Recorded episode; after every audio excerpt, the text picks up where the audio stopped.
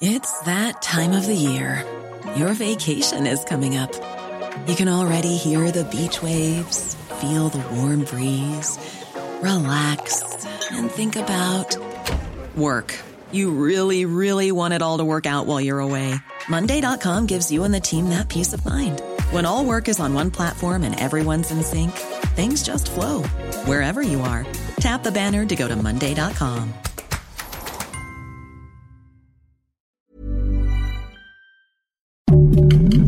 Heraldo Podcast, un lugar para tus oídos. Noticias del Heraldo de México.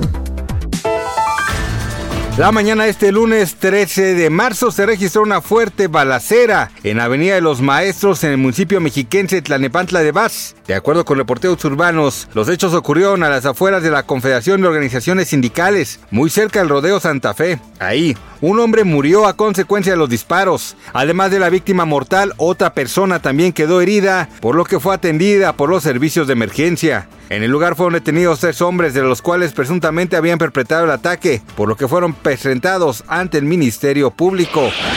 La jefa de gobierno, Claudia Sheinbaum, aseguró que para mediados del 2024 ya no habrá un solo microbús de los grises con verde circulando en la Ciudad de México. En conferencia de prensa, la mandataria capitalina anunció que este año 1.800 millones de pesos en busca de chatarrizar 3.015 unidades, las cuales se sumarán a las 2.485 que ya han concluido este proceso. De tal manera, la mandataria capitalina explicó que se cumplirá con el objetivo de eliminar los más de 5.800 microbuses que operaban en la capital al inicio de su administración. Señaló que buscan unidades nuevas que beneficien al medio ambiente, además de ofrecer mejores condiciones laborales para los transportistas y comodidades para el usuario.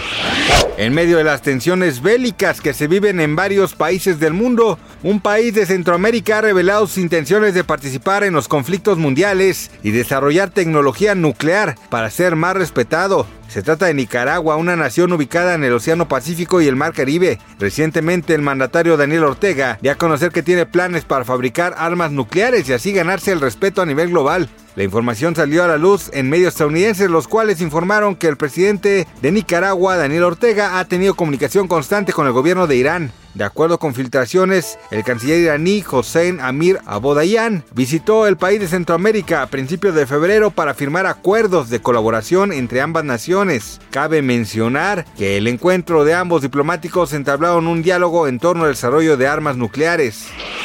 Andrea Legarreta compartió a través de sus redes sociales este lunes 13 de marzo que una vez más dio positivo a COVID-19. Eso sucede luego de que su ex esposo Eric Rubin y su hija Mía estuvieron como invitados especiales en el programa hoy para hablar, entre otras cosas, sobre el fin de su matrimonio luego de 22 años juntos. A través de sus historias de Instagram, la conductora compartió un video del momento en el que se revela el positivo en una primera prueba de rápida de coronavirus y lo acompaña con una fotografía en la que se muestra triste. Hasta el momento no ha dado más detalles sobre los síntomas que podría haber presentado de la enfermedad o si alguno de sus compañeros también se habría contagiado. Gracias por escucharnos, les informó José Alberto García. Noticias del Heraldo de México.